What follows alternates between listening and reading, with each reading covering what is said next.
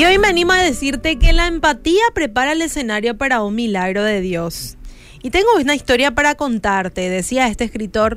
Recuerdo especialmente una noche cuando era niño que mi madre nos sirvió la mesa después de un día de trabajo muy duro. Esa noche ella puso un plato con fiambres y algunas tostadas bastante quemadas frente a mi padre. Recuerdo haber esperado un poco para ver si papá notaba ese hecho. Todo lo que mi padre hizo fue tomar su tostada, sonreír y preguntarme cómo había sido mi día en la escuela.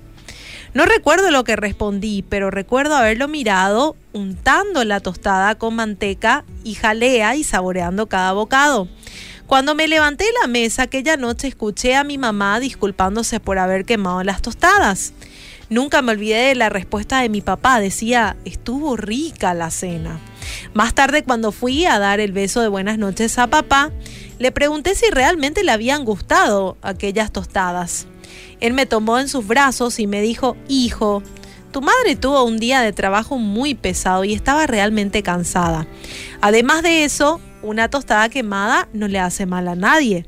Tampoco yo soy el mejor marido, el mejor cocinero, ni siquiera el mejor padre, aunque intente serlo todos los días.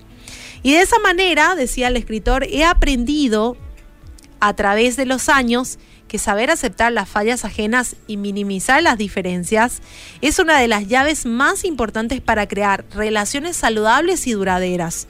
Las personas se olvidarán de lo que hagas o de lo que les digas, pero nunca se olvidarán del modo en el cual le hiciste sentir. Y así es la empatía. La empatía es sentir lo mismo que el otro. Meternos en el otro y dejar que el otro se meta en nosotros. Timoteo dice, en los últimos tiempos no va a haber empatía. Va a haber gente más narcisista y más psicópata. La empatía prepara el escenario para el milagro de Dios.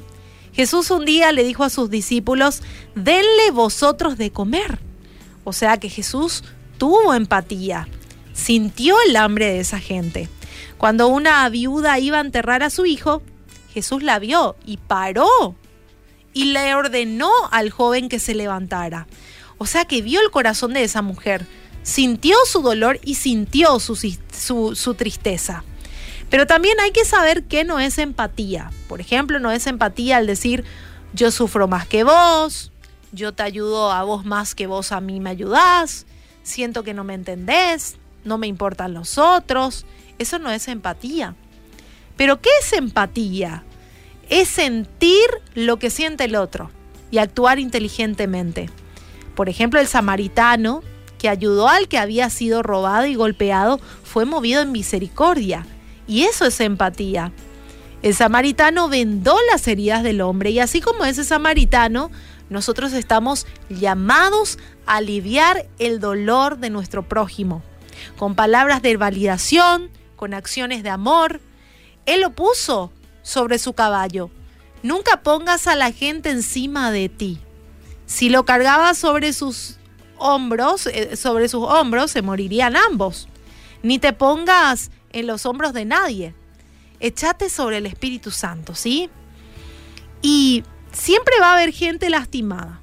Y siempre va a aparecer alguien que lo abrace y lo acaricie. Así que fuerza y arriba. Vamos a empezar a practicar esto que es la empatía. Porque así como vos necesitas que otros te entiendan, otros también necesitan que vos le entiendas. Y el mayor ejemplo de empatía fue acá Jesús, que en todo momento miró el dolor ajeno, lo vivió y trató de moverse en misericordia para poder llenar las necesidades de esas personas.